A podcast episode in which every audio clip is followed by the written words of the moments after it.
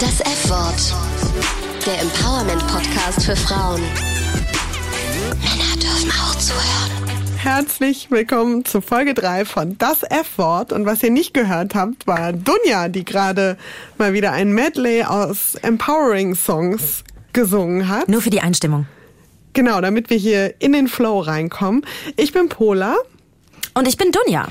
Und das ist das F-Wort, der Empowering Podcast für Frauen und auch alle Männer, die zuhören wollen. Männer dürfen auch zuhören. Genau. Und ihr seid herzlich eingeladen, mit uns in Kontakt zu treten. Unter anderem könnt ihr das tun auf Instagram. Da findet ihr uns unter Das F-Wort Podcast. in einem Wort. In einem Wort. Ihr könnt uns aber auch, ihr könnt uns da schreiben, ihr könnt alle unsere Stories angucken.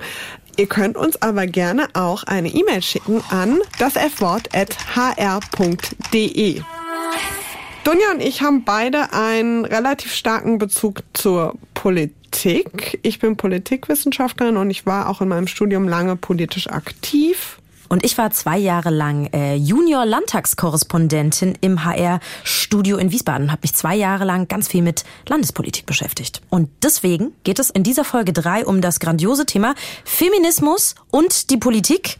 Was wir noch für euch haben, ist wieder unsere grandiose Kategorie, die Heldin der Folge.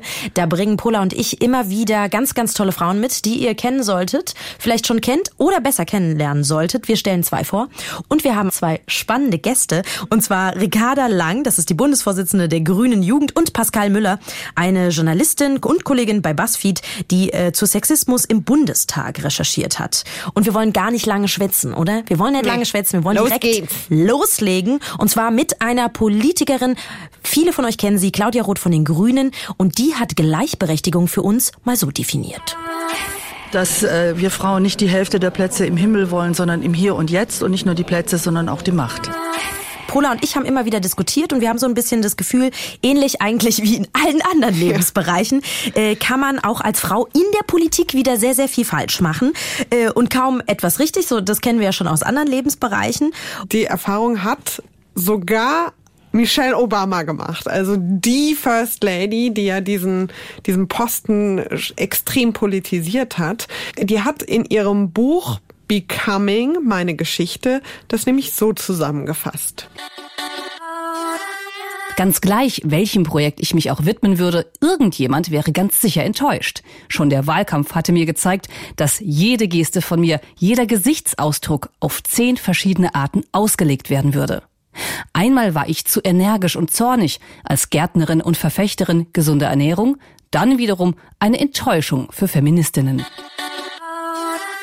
Und wir haben das natürlich auch immer wieder erlebt. Du kannst es einfach niemandem recht machen. Und was wir aber auch immer wieder erlebt haben, ist natürlich Sexismus. Leider. Bei mir war das unter anderem in meiner politisch aktiven Zeit. Das war im Studium, ging so, oh Gott, vor zehn Jahren los. Und was heißt in deiner politisch aktiven Zeit, was hast du da erlebt? Ich war an der Uni in diversen politischen Zusammenhängen aktiv, ähm, Hochschulpolitik, lose Gruppen und da war im Grunde genommen alles mit dabei. Und obwohl das tendenziell linke Zusammenhänge waren, wo man ja vielleicht meinen würde, die haben das mit dem Sexismus jetzt langsam mal begriffen. Da meint man Nein, falsch. Da meint man sehr, sehr falsch. Also da war auf der einen Seite dieses Ding, die Männer gehen auf die Demos und die Männer gehen in die erste Reihe und die Frauen gehen mal bitte in die Fokü. Das, äh, Die ist, das ist die Abkürzung für die sogenannte Volksküche. Oh, ähm, da wird dann Essen gekocht, wenn die hungrigen Männer fertig sind mit dem Klassenkampf und heimkommen und gefüttert werden. Da stehen die Frauen dann parat, haben schon brav was gekocht und so? Kriegt man es dann hin mit der Revolution. Wo ich damals mir auch schon dachte, sag mal, habt ihr eigentlich den Schuss nicht gehört? Das müsst ihr doch selber merken. Ihr macht das völlig lächerlich. Und auf der anderen Seite aber auch so ein krasser Lokism, der von den Frauen hauptsächlich ausging. Das heißt, du als Frau und als Feministin in einem linken politischen Zusammenhang hast hier halt bitte nicht die Beine zu rasieren. Und du hast hier nicht zum Plenum zu kommen äh, mit Lidstrich und äh, Rouge und Lippenstift, weil dann bist du halt keine echte Feministin. Das kenne ich auch aus dem Freundeskreis. Ich habe eine äh, Politikwissenschaftlerin, auch wie du, die hat in Marburg studiert. Also Ja, okay, ne? ich meine.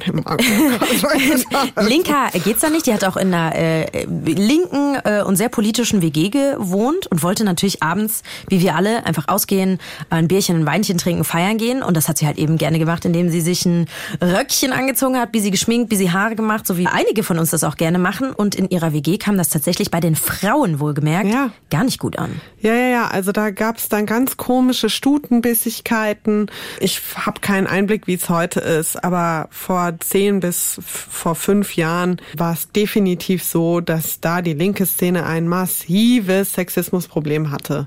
So. Mackertum, aber vom Allerfeinsten. Aber von Frauen. Ich muss sagen, ich bin ja von Frauen, wenn sie vor allen Dingen andere Frauen wegen ihres Äußeren oder wegen dem, was sie halt eben machen wollen, angreifen. Ah, das hat für mich immer einen besonders bitteren Beigeschmack, weil dann denke ich mir, "Ah, aber ihr sollt doch irgendwie, ja. wenn die sich jetzt schminkt und einen Minirock anziehen will, äh, lass ja, sie. ja, ja, da bin ich vollkommen bei dir. Also so diese, dieses, ich definiere, was eine gute Feministin ist, Und wie sie aussehen überhaupt soll. gar nicht. Und ich definiere, wie sie aussehen soll. Ich meine, ich komme da, muss ich eingestehen, auch immer mal wieder an meine Grenzen. Wenn es zum Beispiel um das Tragen von Kopftuch geht, komme ich bei mir an meine Grenzen. Aber grundsätzlich finde ich, lass eine Frau sein, wie sie sein möchte. Und wenn sie halb nackt durch die Stadt rennen will, dann darf sie das tun. Und gleichzeitig finde ich es immer ein bisschen schwierig, dann zu sagen, oh ja, aber die Frauen, die müssen doch extra solidarisch sein. Von euch sind wir jetzt besonders enttäuscht, weil ihr Frauen seid. Nee, ich bin von euch allen enttäuscht. Frauen sind auch Mir nur scheißegal, ob ihr eine Frau oder ein Mann seid. Ihr habt einfach gefälligst alle Feministen und Feministinnen zu sein, jetzt endlich mal zu raffen. Warum versteht das niemand? So, aber weg von mir hin zu dir, zu deinen Erfahrungen mit Sexismus. Sonja, erzähl doch mal. Ja, ich muss sagen, ähm, als politische Berichterstatterin und auch vor allen Dingen als junge politische Berichterstatterin Ja. sind da auch schon Dinge passieren. Erst im Nachgang, wenn ich so überlege, dachte ich mir, oh, irgendwie waren da viele Situationen, die mich einfach sprachlos gemacht haben. Also mir haben Politiker, ich werde nicht verraten, äh, aus welcher Partei, tatsächlich mal in einer Situation über die Wange gestreichelt. Da war ich tatsächlich schockiert in dem Moment. Ich wusste nicht, was ich sagen und was ich machen sollte. Und ich wusste nicht, wie ich das einordnen sollte. Es war für mich nicht sexuell, äh, sexuell aber es war auf jeden Fall, warum? übergriffig. Es war übergriffig. Total Warum fasst mich jemand an? Ich will das Ja. nicht. Aber ich konnte Ja. es in dem Moment wirklich nicht. Ja, das ist Ich ja häufig es- so, dass man in der Situation nicht wirklich reagieren kann. Ich konnte das Und nicht artikulieren. Es ist ja auch ein Trugschluss, dass alle Sexisten als die totalen Arschlöcher daherkommen und man sofort weiß, alert, alert, ähm, der ist ein Arschloch, der ist ein Sexist. Ja, manchmal sind Sexisten auch einfach echt nett und sie überschreiten trotzdem Grenzen. Ja, ich kann dir gar nicht sagen, in der politischen Richtung war das eher so oder in der äh, und der nicht. Es war tatsächlich überall ist busy was passiert, entweder so, dass man das Gefühl gehabt hat, okay, als junge politische Berichterstattung wird man Ja. nicht so ernst genommen. Das liegt dann oft an den Vokabeln, die die benutzen. Oder auch, ich weiß, da bin ich mal auf eine Veranstaltung gegangen und bin dann mal so, ich sag mal 100, 200 Meter mit dem Politiker mitgegangen, weil wir gleiche Richtung natürlich hatten zu der Veranstaltung. Und da wurde mir dann gesagt, Frau Sadaki, weil wir ja jetzt schon alle so durchgegendert sind, können Sie mir jetzt auch mal den Koffer da hochtragen. Und da wieder, wieder war ich einfach sprachlos. Ich konnte nichts sagen und ich habe mich tatsächlich einfach umgedreht und ich bin weggegangen. Aber ich hatte in dem Moment keine Worte, was mich im Nachhinein richtig, richtig böse macht. Im Nachhinein denkt man immer, warum habe ich das nicht gemacht? Warum habe ich das Ja, nicht das gemacht? ist normal. Da muss man sich aber, glaube ich, auch selber ein bisschen aus der Verantwortung lassen. das stimmt. Folgt uns auf Instagram, das F-Wort Podcast. Wir konzentrieren uns in dieser Folge ja auf Feminismus im Bereich Parteipolitik in Deutschland. Und deswegen, wir haben viel geredet. Ich, fand- ich finde es immer Wir interessant. sind schon voll im Flow. Wir sind voll im Flow, aber wir wollen natürlich die reden lassen, die das erleben und Raum für diese tollen Frauen lassen. Und deswegen geht's direkt los mit Ricarda Lang. Die ist Bundesvorsitzende der Grünen Jugend und wir haben mit ihr gesprochen. Ricarda, wir haben uns was überlegt, statt so einer klassischen Vorstellungsrunde, hallo, ich bin's, ich mache dies, das und jenes, haben wir hier Zettel ausgedruckt. Neun Stück müssten das sein. Da stehen verschiedene Begriffe drauf. Ich gebe dir die gerade mal rüber und ich würde dich jetzt bitten, aus diesen neun Begriffen, äh, kannst vielleicht auch einfach, während du sie durchgehst, vorlesen, mal drei rauszusuchen, mit denen du dich auf jeden Fall identifizieren kannst. Okay. Oh, das kommt schon weg. Was muss denn weg? Lies doch mal vor. Ah, Ich glaube, weg, Juristin, das ist tatsächlich gerade einfach nicht der Teil, mit dem ich mich sehr viel beschäftige. Mein Studium liegt so ein bisschen auf Eis. Ich glaube, ich würde das Thema Hate Speed Opfer auch wegtun, weil ich natürlich damit sehr viel Erfahrung habe. Aber ich glaube, für mich das identifiziere das sozusagen, woraus ich dann meinen politischen Aktivismus ziehe, nicht das Opfer sein, sondern tatsächlich das, was man draus macht und die Gegenwehr ist. Dann was hast äh, du noch aussortiert? würde, ähm, hab jetzt, ich muss mal einmal kurz alle durchschauen. Oh, es ist echt schwierig, drei nur. Ja. Okay, ich nehme mal Feministin, nehme ich mal als allererstes raus, als sozusagen, womit ich mich sehr stark identifiziere, weil das für mich, glaube ich, der treibende Punkt von meinem politischen Aktivismus auch in den letzten Jahren war, also und auch der Punkt, womit ich sehr stark politisiert wurde.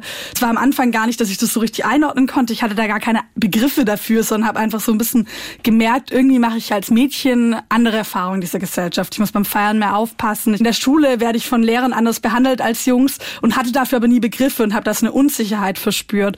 Und für mich war das eine unfassbar ermächtigende Erfahrung in der Grünen Jugend als einer feministischen Organisation, auch äh, mit anderen äh, Frauen, mit anderen Menschen austauschen zu können, die ähnliche Erfahrungen gemacht haben und zu merken, dass diese Erfahrungen eben kein Zufall sind und auch nicht meine Schuld sind, sondern dass es tatsächlich gesellschaftliche Strukturen sind, aus denen die erwachsen und dass wir aber auch die Möglichkeiten haben, wenn wir zusammenkommen, uns organisieren und eben Feministinnen werden, die Möglichkeiten haben, an diesen Strukturen was zu verändern. Was heißt es denn für dich, Feministin sein? Ich würde zwei Sachen da für mich nennen, nämlich einmal natürlich das Ziel, würde ich mal sagen, grundsätzlich eine Gesellschaft, in der alle Geschlechter gleichberechtigt und selbstbestimmt leben können, in der Frauen ganz explizit auch selbstbestimmt über ihren Körper bestimmen können.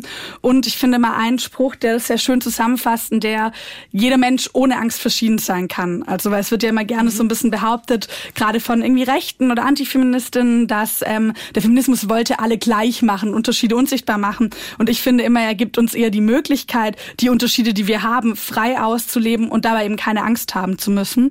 Und der zweite Punkt, dass der Feminismus für mich eben nicht nur eine Zielbeschreibung ist, sondern auch eine politische Praxis. Also das gemeinsam zusammenkommen, sich organisieren, sich überlegen, wie können wir die Verhältnisse um uns herum verstehen und die Werkzeuge uns erarbeiten, sie zu verändern. Genau. Auf der Suche nach Begriff Nummer zwei? Wie auf der Suche, genau. Dann äh, nehme ich mal, oh, es sind viele gute dabei, würde ich als zweites die, die, die Antifaschistin nehmen. Also ich glaube, das ist für mich eigentlich so ein Grundsatz davon, wenn mein Ziel ist, in einer demokratischen Gesellschaft, auch in einer Gesellschaft, was ich gerade genannt habe, in einer Gesellschaft, in der alle Menschen ohne Angst verschieden sein können, muss man eigentlich Antifaschistin sein. Also es ist sozusagen der Kampf gegen die Menschen, die die Ideologie der Ungleichwertigkeit, also die Vorstellung, dass Menschen unterschiedlich viel wert sind, dass es eine natürliche Ordnung der Dinge gibt, sowohl zwischen den Geschlechtern als zwischen vermeintlichen Rassen oder zwischen Ethnien oder sowas, was da immer wieder aufgemacht wird, ja all dem als einer befreiten Gesellschaft grundsätzlich entgegensteht.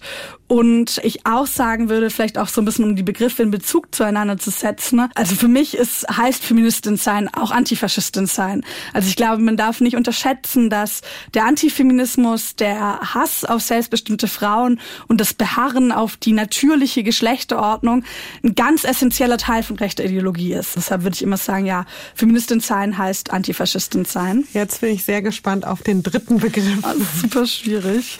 Na. Also es sind jetzt noch in der engeren Auswahl Politikerin, Umweltaktivistin, Frau, Europawahlkandidatin und Bundesvorsitzende der Grünen Jugend. Ich glaube, ich mache mal die Politikerin, Bundessprecherin, Grünen Jugend, Europawahlkandidatin weg. Nicht, weil das natürlich sind das gerade Dinge, die meinen Alltag total irgendwie bestimmen und meine politische Arbeit. Also es sind ja sozusagen Rollen, die ich einnehme, um diesen politischen Zielen, um sozusagen meine Grundüberzeugungen, diese umsetzen zu können und dadurch weniger sozusagen meine politische Identität prägend. Ich nehme mal Umweltaktivisten, sage aber gleich noch was zum anderen Begriff. Genau, also ich glaube, das ist einfach sozusagen die Grundfrage, ob wir unsere natürliche Lebensgrundlage erhalten können. Und ich glaube, all die Kämpfe, die ich heute führe, die wir heute führen, also den Kampf für Selbstbestimmung, den Kampf für Gleichberechtigung, den Kampf für eine befreite Gesellschaft und gegen Rechts, die haben auch irgendwann ihr Ende, wenn wir halt keinen Planeten mehr haben, auf dem wir dann irgendwann mal diese gleichberechtigte und selbstbestimmte Gesellschaft hoffentlich leben können. Und deshalb sozusagen der halt der natürlichen Lebensgrundlage. Und ich habe jetzt noch Frau, ähm, ja, das, ist, das fällt mir jetzt sehr schwer, das auszusortieren. Beim Feminismus geht es immer, finde ich, auch darum, oder bei einem emanzipatorischen Feminismus, dass es mehr Geschlechter gibt als Frauen und Mann, dass es eben um eine Gesellschaft geht, in der wir alle, ja, alle Geschlechter gleichberechtigt zusammenleben können. Und gleichzeitig erleben wir natürlich in der gesellschaftlichen Realität, dass das Frau sein, die sozusagen Zuschreibung als Frau unsere Lebensrealitäten enorm bestimmt oder beeinflusst, zumindest bestimmt muss es sie gar nicht, aber zumindest beeinflusst, weshalb ich schon dieses Festhalten ne, als am politischen Subjekt Frau und auch die Selbstbeschreibung für mich als Frau und das sozusagen auch eine Rolle ist, aus der ich politische sozusagen, ich glaube, eine politische Analyse, aber eben auch eine politische ähm, Perspektive ziehe, auch sehr wichtig ist. Aber jetzt muss ich es trotzdem wegmachen. Also, wir haben Ricarda zu Gast, Feministin, Antifaschistin, Umweltaktivistin und in ihrer Rolle unter anderem Bundessprecherin der Grünen Jugend. Und du bist heute bei uns zu Gast, weil es in dieser Folge eben um Frauen in der Politik geht das bist du definitiv. Und zwar hat unsere Kollegin Sabine Müller aus dem Hauptstadtstudio Frau Nahles gefragt, wie denn das ist für Frauen in der Politik zu sein oder für Frauen Politikerin zu sein. Und das ist, was sie darauf geantwortet hat und was ihre Erfahrungen so sind. Ich glaube, man hat als Frau nicht so viele Role Models, man hat nicht so viele Lobekartelle, wie die Männer das über die Jahrzehnte aufgebaut haben. Man hat immer wieder sich neu zu beweisen. Egal wie oft man schon gezeigt hat, dass man was kann, kriegt man eine neue Aufgabe, muss man wieder von vorne beweisen, dass man es kann. Also Frau Nahles ist jetzt ein, zwei Jährchen länger in der Politik als du. Teilst du ihre Erfahrungen trotzdem? Ja, auf jeden Fall. Wenn man so ankommt, dass man oft erstmal gar nicht so richtig wahrgenommen wird. Also das sozusagen in den ersten irgendwie auch teils Sitzungen, die ich hatte oder auf Diskussionen oder sowas, hatte ich oft das Gefühl, dass zum Beispiel, wenn man selbst was sagt, einen Redebeitrag macht, wird sich danach auf den Inhalt des Redebeitrags bezogen, aber es wird nie genannt, wer ihn gesagt hat oder es wird irgendwie einem anderen Mann zugesprochen. Da wird so gesagt, ja, wie jetzt gerade der XY, man sitzt so da, das so, hä, das war doch irgendwie mein Punkt. Und man muss dann sozusagen erstmal zeigen, was man drauf hat und irgendwie Leute überzeugen. Und dann sind Leute auch oft überrascht, was ich dann auch spannend finde. Also zum Beispiel auch, dass man nach Podiumsdiskussionen hatte ich es auch schon, dass dann ähm, Moderatoren sozusagen, das haben sie aber richtig gut gemacht für eine junge Frau. also Super für eine Frau und genau, auch noch jung reden kann. Wo man auch so fragen würde, ja, also hätten sie es jetzt gerade zu dem JU-Vorsitzenden, der ein Typ ist, gesagt, nein, natürlich nicht. Also nur sozusagen, ich spreche das auch tatsächlich manchmal an, einfach so nachfragen, okay, aber warum finden Sie es jetzt was Besonderes oder so? Ähm, weil es natürlich frustrierend ist. Also ich glaube, es ist einfach, ähm, äh, Frauen haben die Möglichkeiten heutzutage auch in der Politik super viel zu bewegen, aber wir kriegen immer noch mal extra Steine in den Weg gelegt und es, es kostet extrem viel Kraft und extrem viel Mühe, diese Steine aus dem Weg zu räumen, die man sozusagen als Extrazeit noch aufwenden muss im, im Vergleich dann zu Männern, die irgendwie die gleichen Aufgaben erledigen wie man selbst. Jetzt trittst du ja auf als Politikerin, die auch von sich sagt, auch laut sagt, auch öffentlich sagt, ich bin Feministin. Macht es den Job leichter? Leichter auf jeden Fall nicht. Also nee, ich glaube, man zieht natürlich noch viel mehr Hass auf sich. Also das ist natürlich. Du würdest, wirklich sagen Hass? Ja, also gerade im ähm, Online-Raum, das ist sozusagen, man merkt, wenn man auf Podiumsdiskussionen oder sowas sitzt, dass es oft bei Leuten so ein bisschen von Verwunderung bis hin schon zu so, das finden die nervig, Feminismus, aber natürlich trauen sich da Leute sehr selten irgendwie wirklich offen einem dann irgendwie Hass entgegenzuschleudern. Aber im, äh, äh, in den sozialen Medien total. Also da merkt man wirklich, dieses Feindbild junge, linke, feministische Frau, die sich eine politische Meinung nicht verbieten lässt, das bringt Leute in absolute Wallungen. Das ist der Wahnsinn. Ne? Ja, es ja. ist echt, also ich war total schockiert. Ich wurde ja vor anderthalb Jahren gewählt als Bundessprecherin und es war wirklich von Anfang an, egal zu welchem Thema ich mich äußere. Also es ist wirklich, es kann von europaweiter Kohleausstieg, föderales Bildungssystem, doesn't matter at all. Es kommen immer Kommentare, die sich auf mein Frausein beziehen. In meinem Fall kommt auch super viel, was sich auf meinen Körper bezieht, weil ich nicht schlank bin, ich bin dick. Das wird total ausgeschlachtet und ist echt, ja, ich war selbst, obwohl ich schon davor sozusagen eine überzeugte Feministin war, war es auch für mich nochmal schockierend, wie schlimm es für einzelne oder für viele Leute immer noch zu sein scheint, dass Frauen einfach ihr Recht auf eine politische Meinung beanspruchen. Ich würde da gerne gleich nochmal drauf zu sprechen kommen, aber eine Sache, die Andrea Nahles auch angesprochen hat, war, dass sie sagt, es gibt nicht genug Role Models für Frauen in der Politik. Siehst du das genauso? Hast du irgendwelche politischen Vorbilder? Ich glaube, da verändert sich gerade total was. Also ich glaube, das ist auch eine positive Entwicklung. Wir sehen natürlich gerade ne, viel, was ich jetzt sozusagen auch kritisiere, sind Punkte, wo ich sage, okay, jetzt sind wir noch viel zu weit hinten, da müssten wir viel weiter sein. Aber ich sehe auch total positive Entwicklungen. Ich glaube, das Vorbild ein extrem großes große Rolle spielen. Ich habe das früher immer total unterschätzt und dachte immer so ein bisschen, wir müssen einfach die Analyse der Gesellschaft und irgendwie so den Feminismus vorantreiben. Aber dieses Individuelle zu sehen, dass was Frauen alles können. Also ich glaube, für mich war es in der grünen Jugend extrem prägend zu sehen, dass Frauen vorne stehen können, dass Frauen Pressearbeit machen können, dass Frauen Interviews rocken. Tatsächlich auch, dass Frauen mal bei einer Demo, bei einer Blockade in der ersten Reihe stehen, dass Frauen Theoriearbeit machen. Also dass Frauen mal einen Lesekreis anleiten oder sowas.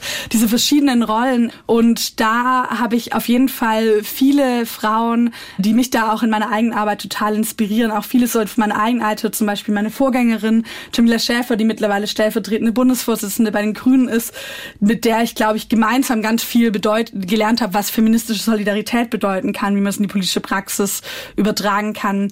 Ich finde Aminata Touré, eine ähm, Landtagsabgeordnete von den Grünen aus Schleswig-Holstein, extrem inspirierend, die da einfach sehr cool sowohl Frauen als auch Migrationspolitik als ähm, erste schwarze Frau im Schleswig-Holstein-Landtag, also sozusagen auch nochmal eine eigene Perspektive da mitbringt. Und so habe ich jetzt nicht das eine feministische Vorbild, wo ich sagen würde, okay, daran orientiere ich mich, obwohl vielleicht ein bisschen Simone de Beauvoir, aber das ist natürlich kein sozusagen realistisches, so will ich mal werden, ähm, Vorbild, aber sozusagen nicht das eine politische, sozusagen im Sinne von Politikerin Vorbild, sondern ganz viele Frauen in meinem politischen Alltag, die mich total inspirieren.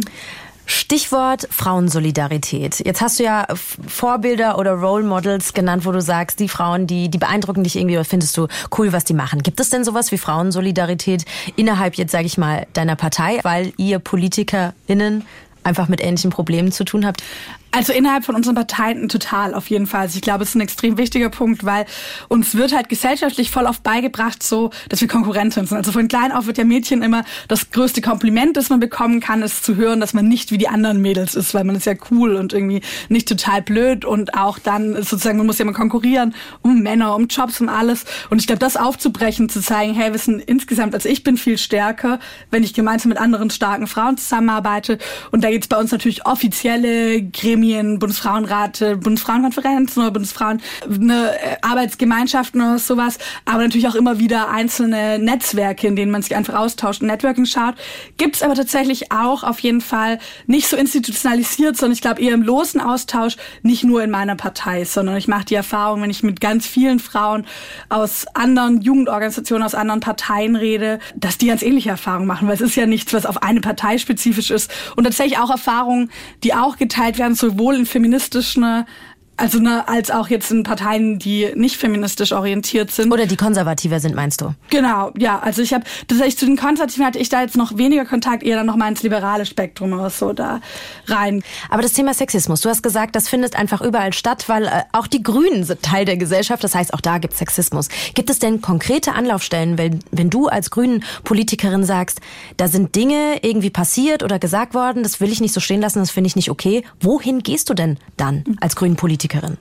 Also wir haben tatsächlich als Grüne ähm, eine Ombudsstelle eingerichtet in der Partei, wenn es wirklich um Übergriffe geht, also sexualisierte Übergriffe oder sowas. Wenn sowas passieren würde, dann gäbe es da eine Stelle, wo ich mich konkret hinwenden kann. Also es sind auch Dinge, die erkämpft wurden. Ne? Also ich glaube auch innerhalb der eigenen Partei diese Vorstellung von in dem Moment, wo ich in eine feministische Partei eintrete, sind 15, 20, 45 Jahre gesellschaftliche Sozialisation irgendwie weggewaschen im Kopf.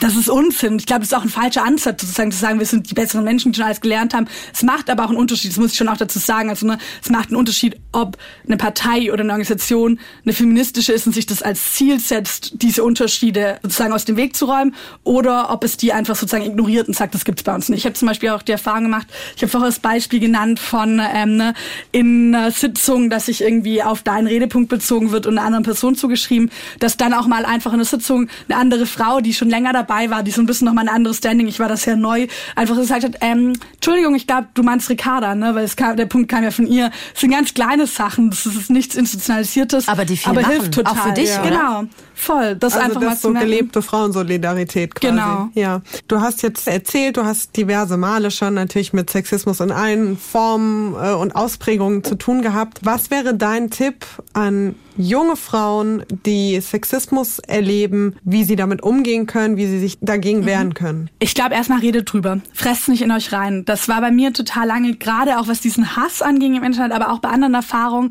dass ich immer dieses Gefühl hatte von, ich muss da doch drüber stehen. Weil ich dachte immer so, hä, ich bin doch irgendwie eine, eine kluge, eine starke Frau. Ich kann mich doch nicht von irgendwelchen Trollen im Internet, aber auch nicht von irgendwelchen Dudes im politischen Alltag runtermachen lassen, ne, die mich in Frage stellen. Ich glaube, das war sozusagen, ich hatte immer das Gefühl, ich muss stärker sein und habe es immer so ein bisschen in mich reingefressen. Das macht aber natürlich was mit einem, weil es halt eine Erfahrung ist, die man von klein auf immer wieder macht, weil es immer dieses in Frage gestellt werden. Deshalb redet mit anderen Leuten über diese Erfahrung, holt euch auch Solidarität ein. Sagt auch mal, hey, hier wäre es cool, wenn du mich supportest oder sowas. Seid auch solidarisch mit anderen Frauen, bildet Netzwerke.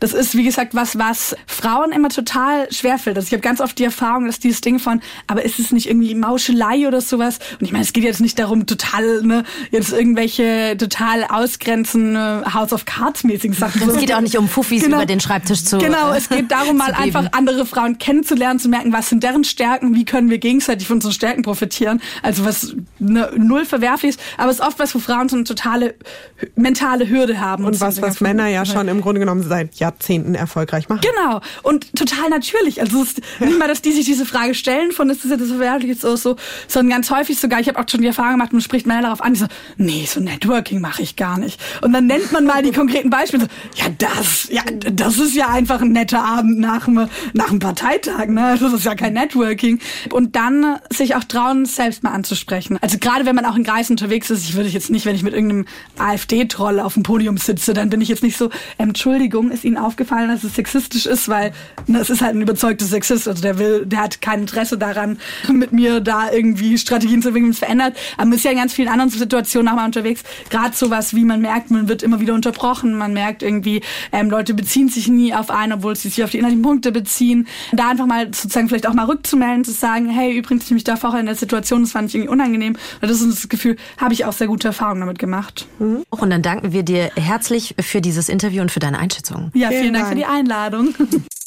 Folgt uns auf Instagram, das F-Wort Podcast. Und da könnt ihr euch auch eine Story anschauen, die wir mit Ricarda gemacht haben und noch ganz viele andere Sachen aus dieser und aus den vergangenen Folgen. Äh, ihr könnt uns da auch gerne schreiben oder ihr schickt uns gerne auch eine E-Mail an dasfwort.hr.de, wenn ihr Gedanken habt, Anregungen, Themen, von denen ihr euch wünscht, dass wir darüber sprechen. Kritik? Fragen, Kritik. So, was ja. euch auf dem Herzen liegt. Genau. Und wenn ihr grundsätzlich, so wie ich, der Meinung seid, dass... So wie ich auch. So wie wir beide, mehr Frauen in deutschen Parlamenten sitzen sollten. Der Deutsche Frauenrat hat einen Aufruf veröffentlicht, der genau das fordert und den kann man unterschreiben auf www.mehrfraueninDieParlamente.de. Und unter den Erstunterzeichnerinnen sind zum Beispiel jede Menge Politikerinnen, aber zum Beispiel auch die Schriftstellerin Mirna Funk und die Schauspielerin Esther Schweins. Das heißt, mehr Frauen in die Parlamente und genau mit den Frauen, die schon in Parlamenten äh, sitzen, wollen wir uns ja heute beschäftigen. Unter anderem haben wir eine Kollegin, Journalistin bei BuzzFeed, Pascal Müller. Sie arbeitet in Berlin und sie berichtet vor allem über Politik und sexualisierte Gewalt. Und sie recherchiert gerade zu einem spannenden Thema und wir haben mit ihr über ihre spannende, sehr, sehr spannende Recherche gesprochen. Du steckst ja jetzt zusammen mit Kolleginnen mitten in den Recherchen zu Sexismus im Bundestag. Wie seid ihr auf dieses Thema gekommen? Im Zuge der MeToo-Debatte hat es ja auch einige Berichterstattungen, vor allen Dingen im Ausland gegeben, die sich mit MeToo im Politikbetrieb beschäftigt hat, also in ähm, Frankreich zum Beispiel, aber auch in Schweden. Wir haben natürlich gedacht, dass Deutschland vermutlich da nicht anders funktioniert und wollten uns anschauen, ob es diese Probleme hier auch gibt. Wie können wir uns diese Recherche vorstellen? Wie seid ihr da vorgegangen? Die läuft schon sehr lange. Ganz am Anfang haben wir mal eine Umfrage verschickt. Das war kurz nachdem sich das Parlament neu zusammengesetzt hat und haben eben alle Abgeordneten, die dann da neu reingewählt worden waren und auch Abgeordnete, ähm, also weibliche und männliche, ähm, angefragt, ob sie zu dem Thema sprechen wollen ähm, und haben so eine anonyme Umfrage auch gemacht, die man ausfüllen konnte. Da konnte man dann auch Erfahrungen angeben. Da haben wir sehr wenig Rücklauf bekommen. Es äh, waren 709 Abgeordnete Abgeordnete, die wir angeschrieben haben und es sind 27 Antworten zurückgekommen. Wow. Und wie erklärst du dir das? Es liegt wahrscheinlich am Thema, oder? Dass so wenig Rücklauf kam. Also ich glaube, dass das Thema eine Rolle spielt. Ich glaube aber auch, dass damals ähm, das dann schon gar nicht mehr so ein Thema war in Deutschland, MeToo und dieses Beschäftigen mit, mit Machtverhältnissen, sondern ähm, da war gerade der Bundestag neu zusammengesetzt. Man hat sich sehr viel mit der AfD beschäftigt im Bundestag. Mhm. Es ging eigentlich in allen Gesprächen immer wieder um die AfD und man hatte da, glaube ich, nicht so man wollte sich mit was anderem in der Zeit, man hatte da keine Aufmerksamkeit für. Und ähm, das kann ich auch nachvollziehen. Wir haben jetzt gemerkt, dass wenn wir da nochmal nachgehakt haben, ähm, das haben wir jetzt Anfang diesen Jahres ähm, verstärkt gemacht. Äh, ich mache das ja mittlerweile mit meiner Kollegin Annelie Naumann auch zusammen, dass es da schon eine größere Bereitschaft gibt, drüber zu sprechen. Du hast gerade gesagt, ihr habt nachgehakt. Wie ging die Recherche dann weiter? Dann haben wir uns natürlich auch angeschaut, gibt es neben solchen allgemeinen Problemen, die man identifizieren kann, die wir in der Recherche auch beschrieben haben. Also zum Beispiel, es gibt keine Beschwerdestellen im Bundestag, es gibt auch keine richtige Gleichstellungsbeauftragte für die Beschäftigten der MdB-Mitarbeiter und Mitarbeiterinnen. Neben solchen strukturellen Problemen haben wir natürlich auch geschaut, okay, gibt es denn Politiker, über die geredet wird? Also gibt es Politiker, bei denen man sagt, okay, die verhalten sich problematisch? Können wir irgendjemanden finden, der sagt, mir ist sowas schon mal passiert und die und Person war das oder das ist die Person, die ich beschuldige. Ich habe mir alte Medienberichte angeschaut, weil man sagen muss, vor MeToo wurde manchmal schon auch über sowas geschrieben, aber in einer Art und Weise, dass es anders bewertet wurde. Das kommt dann irgendwie so im siebten, achten, neunten, zehnten Absatz von einer Lokalberichterstattung steht dann irgendwie so ein Hinweis drin und dann haben wir versucht, über solche Dinge Leute ähm, zu identifizieren, zu kontaktieren. Wir haben versucht, auch vor allen Dingen Praktikantinnen anzuschreiben. Es gibt Facebook-Gruppen, wo sehr viele Praktikanten. Das heißt, lass mich da mal einhaken. Ihr habt ja äh, versucht herauszufinden, gibt es Politiker, hast du gerade gesagt, wo es Gerüchte gibt oder deren Namen bekannt sind für bestimmte Dinge. Das heißt, ihr habt das herausgefunden, es gibt diese Politiker. Ja, ich kann da nicht mehr sagen, als dass es Leute gibt, bei denen viele andere Personen und sowohl Männer als auch Frauen sagen, das ist jemand, der sich problematisch verhält. Und mit problematisch meine ich, der äußert sich regelmäßig sexistisch oder für die, bei dem gibt es auch beobachtete oder erzählte Vorfälle von sexueller Belästigung. Ich kann aber nicht mehr dazu sagen, weil das natürlich die Fälle sind, die wir im Moment noch recherchieren. Was waren denn die Schwierigkeiten bei der Recherche? Weil du hast jetzt gesagt, ihr habt Praktikantinnen angeschrieben, ihr seid in Facebook-Gruppen gegangen. Das klingt ja sehr kleinteilig und als müsste man da viel mit viel Geduld rangehen. Ja, es ist eine sehr frustrierende Recherche in vielen Aspekten, glaube ich, für alle Beteiligten, weil sie eben sehr, sehr lange dauert und viel Geduld braucht und ähm, weil es eben gar keine Zahlen gibt. Also man hat oft beim Thema sexuelle Gewalt, sexualisierte Gewalt und Belästigung eh das Gefühl, man jagt so einem Nebelgespenst hinterher und bis man dann an Betroffene kommt, gibt es eigentlich nicht so einen richtigen Ansatzpunkt, wie man die Geschichte erzählen kann. Das ist das eine. Ähm, das andere ist natürlich, dass ich gemerkt habe, ich berichte ja zu diesem Thema auch in anderen Aspekten der Gesellschaft, dass vor allen Dingen in der Politik das Sprechen darüber natürlich auch politisch ist. Also dass es sehr, sehr schwierig ist, in der eigenen Fraktion über solches Verhalten zu diskutieren. Aber natürlich sind die Leute, die sich in einer Partei gemeinsam befinden, die, die am meisten Informationen haben, ob es so ein Problem gibt, weil die natürlich am nächsten dran sind. Und das darüber sprechen wird dann aber häufig als politisches Manöver ausgelegt oder man hat Angst, dass man damit die Partei beschädigt, die einem ja natürlich sehr wichtig ist, wenn man in der Politik ist. Und das sind, glaube ich, so Hürden, die es extrem schwer machen, nicht nur für uns, sondern auch für Betroffene, das zu thematisieren. Das heißt, ihr habt, äh, wenn ich es so raushöre, auch mit Frauen, Politikerinnen gesprochen, die das in ihrer Fraktion Fraktion versucht haben anzusprechen? Eher anders. Wir haben mit Politikerinnen gesprochen, die sagen, untereinander als Frauen in der Fraktion wird es thematisiert. Was machen diese Frauen dann damit? Also man äh, redet da untereinander drüber und, und weiter? Also ich weiß von einigen Politikerinnen, die gesagt haben, äh, sie sind zum Beispiel gewarnt worden vor bestimmten Personen in ihrer Fraktion. Nicht im Sinne von, pass mal auf, dass du mit dem, ähm, dass der dir jetzt was ganz Schlimmes antut, aber schon sowas wie, schau mal, dass du nicht allein mit dem im Aufzug stehst oder ähm, guck mal, das ist generell jemand, der ein bisschen schwierig ist und da kann das schon mal vorkommen oder so. Ähm, also da ging es, glaube ich, eher um, um sexistische Kommentare, abwertendes Verhalten verhalten.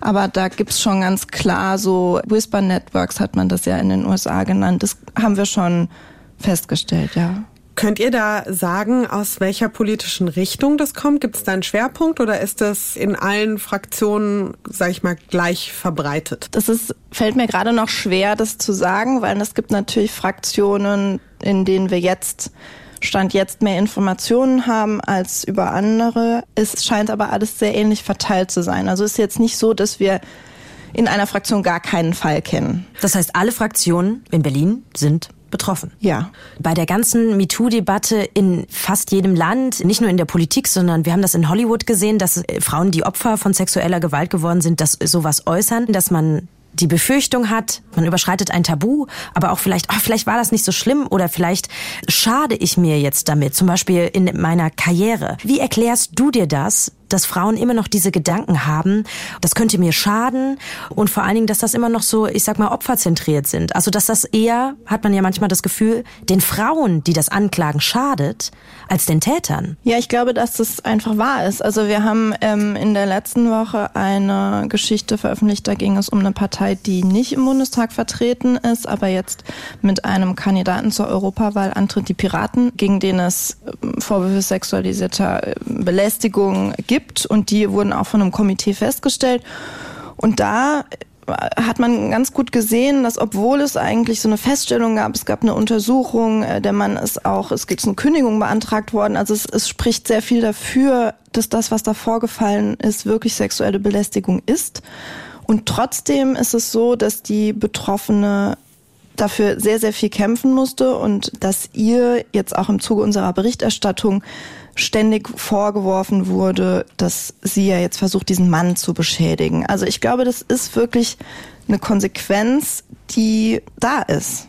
Mhm. Ähm, und die man deswegen auch nicht unterschätzen kann. Ich habe deswegen auch Respekt dafür, wenn es auch wenn es für mich als Journalistin natürlich frustrierend ist, wenn Frauen sagen, Nee, ich glaube wirklich, dass mir das schadet, weil ich kann mir das vorstellen, dass das auch so ist. Wir haben ja darüber gesprochen, dass ihr noch mitten in der Recherche seid. Wie geht's da jetzt weiter? Also wir haben natürlich diese konkreten Fälle, die wir jetzt, denen wir jetzt nachgehen und bei denen wir hoffen, dass wir die auch veröffentlichen können. Natürlich ist es auch so, dass wir uns dafür interessieren, wie setzt sich denn der Bundestag politisch damit auseinander? Also es ist natürlich nicht nur eine Debatte über den Bundestag als Arbeitgeber, sondern wir fragen uns natürlich auch, wird es da jetzt mal eine Debatte geben? Wird darüber im Bundestag gesprochen, in mal in größerem Rahmen unter den frauenpolitischen Sprechern? Gibt es Überlegungen, da was zu ändern? Also das ist schon was, was uns jetzt ähm, in der Recherche, diese beiden Dinge uns vor allen Dingen interessieren.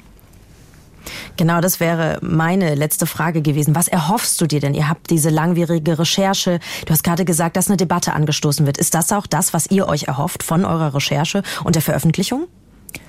Also ich erhoffe mir von meinem Journalismus ähm, nichts, weil ich finde, da würde ich eine Grenze übertreten. Ich glaube natürlich schon, und das glaube ich aus den Gesprächen mit betroffenen Frauen, dass es ein Thema und ein Missstand ist, den ich natürlich gerne thematisieren möchte. Also ich möchte natürlich ähm, den öffentlich machen. Und was dann danach passiert, ähm, damit muss sich, glaube ich, der Bundestag oder muss sich auch ähm, die Wähler und Wählerinnen und die Abgeordneten dann auseinandersetzen. Pascal, vielen, vielen Dank für das Gespräch. Wenn ihr euch für die Recherchen von Pascal interessiert, dann folgt ihr doch sehr gerne auf Twitter. Da könnt ihr ihre alten Artikel zum Thema Sexismus im Bundestag lesen. Aber bleibt auch auf dem Laufenden, wie die Recherche weitergeht. Vielen Dankeschön. Dank fürs Interview. Ja, sehr gerne. Folgt uns auf Instagram, das F-Wort Podcast. Wir versuchen diesen Podcast ja unter anderem dafür zu nutzen, mehr Frauen sichtbar zu machen, weil wir grundsätzlich der Meinung sind, die ganze Welt ist voll mit tollen, erfolgreichen, coolen, inspirierenden, wie auch immer Frauen. Sie sind einfach nur nicht sichtbar genug. Und wir versuchen da unseren Teil beizutragen Abhilfe und ist unterwegs. Abhilfe zu schaffen. Und zwar haben wir jetzt schon Ricarda und Pascal kennengelernt und jetzt kommen noch zwei weitere Frauen in unserer Kategorie die Heldin, Heldin der, der Folge. Folge. Die Heldin der Folge. In jeder Folge bringt ja jede von uns, also Dunja und ich, eine Frau mit, die wir als die Heldin der Folge passend zu unserem Thema auserkoren haben, von der wir denken, die ist inspirierend, die hat irgendwas Tolles geschafft und die sollten wir auf jeden Fall kennen und von der sollten wir der ganzen Welt weitererzählen. Und heute geht's um Feminismus und Politik. Während ich jetzt ein Moncherie esse, Werbung. während ich jetzt ein Schokoding in einer rosanen Verpackung mit Alkohol drin esse, Dunja, wen hast du mitgebracht als Heldin der Woche? Bist du auch eins? Heldin der Folge. Wen hast du mitgebracht als Heldin der Folge? Während du genüsslich deine Schokolade schmatzt, äh, stelle ich Jenna Behrens vor. Eine Politikerin, eine, äh, jetzt knusperst du da. Entschuldigung. Eine Politikerin, äh, CDU-Mitglied ähm, bei der CDU in Berlin. Die hat 2016, also ist schon busy her, eine Debatte ausgelöst. Und zwar hat sie einen offenen Brief im Online-Magazin Edition F geschrieben. Und das Thema darin war Sexismus in ihrer eigenen Partei. In diesem offenen Brief beschreibt sie auch den Sexismus, den sie selbst erlebt hat. Zum Beispiel, wie ein männlicher Kollege sie als süße Maus tituliert. Also wenn er mit ihr spricht. Oder wie es Gerüchte über ihr Sexualleben in der CDU gab. Oder Gerüchte, dass sie sich ja nur hochgeschlafen habe.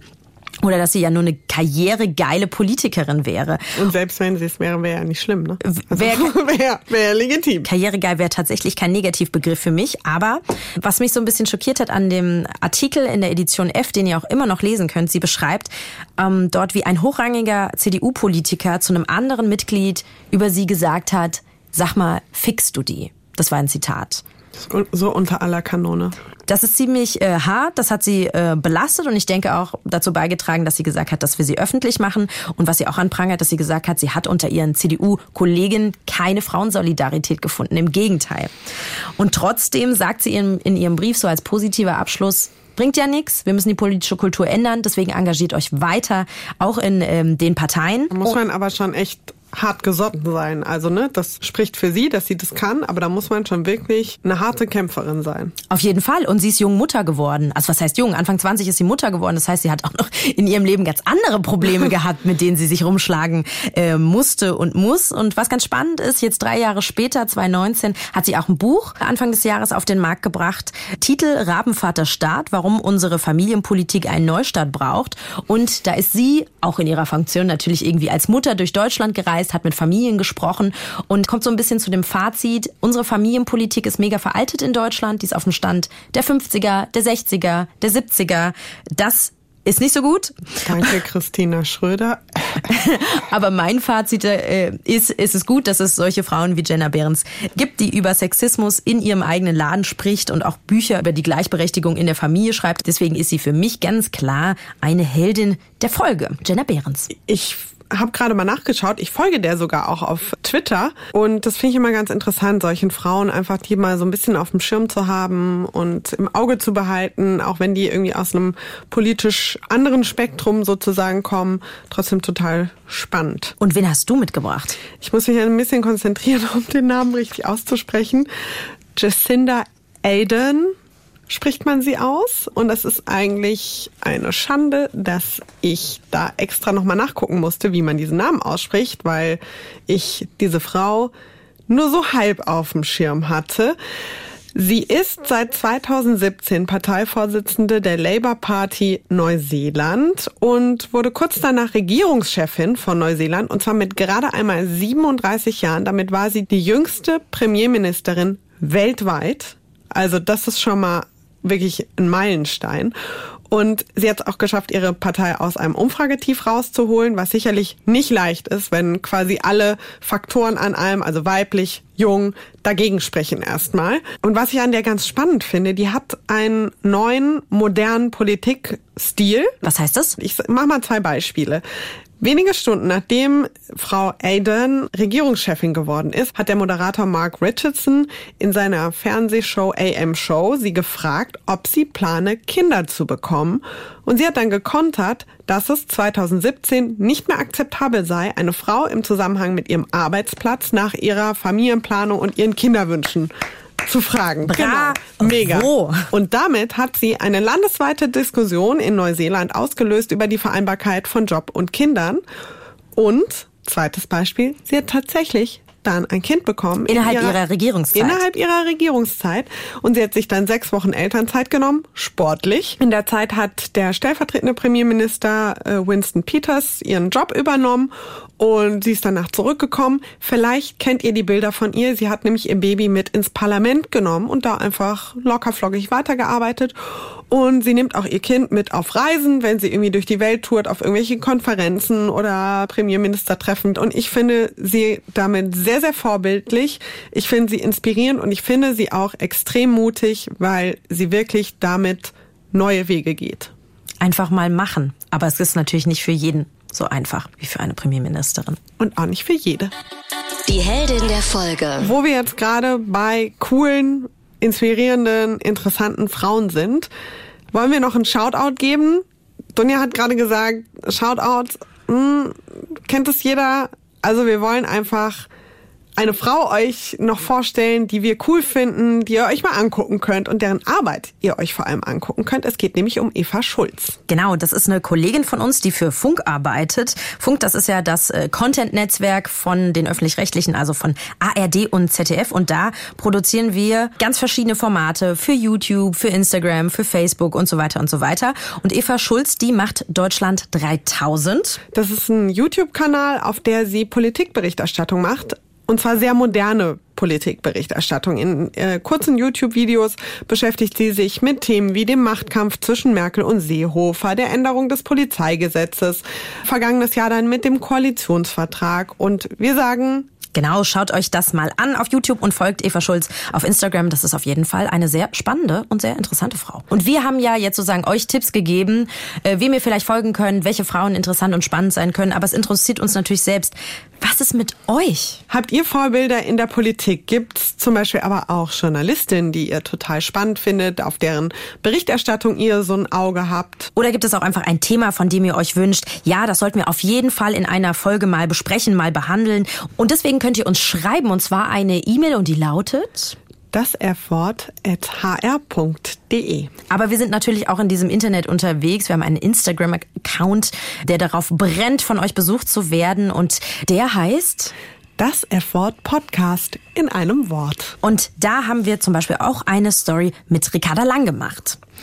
In der nächsten Folge geht es dann um ein Thema, auf das ich mich sehr freue. Und zwar geht es um Feminismus und Männer. Yay. Und wir haben auch schon wieder einen Stargast, habe ich gehört. Ja, und auf die freue ich mich auch total. Es kommt nämlich Sophie Passmann und wir sprechen mit ihr über Feminismus und Männer und auch über ihr neues Buch. Das heißt, Alte weiße Männer, ein Schlichtungsversuch. Vielleicht was für dich, du bist eher so die diplomatischere. Mal schauen. Definitiv. wie krawallig es wird. Und mal gucken, wie krawallig es wird. Und das war schon wieder schon wieder eine neue Folge, die zu Ende ist, Pola. Bam. Bam. Es war eine richtig geile Folge. Politik, Feminismus. Ja, ich bin auch Fan. Ich Sehr bin Fan von uns. Ich bin Fan von diesem Podcast. Ich zu weinen. Sehr schön. Dann freue ich mich einfach auf die nächste Folge und auf alle Fragen, Kritik. Hoffentlich nicht so viel böse Kritik, aber auf jeden Fall auch über Haut Kritik. Haut raus. Haut raus, genau. Also. also haut raus, aber auch nette Sachen. Tschüss. Tschüss. Das F-Wort. Ein Podcast des Hessischen Rundfunks mit Pola Natusius und Dunja Sadaki.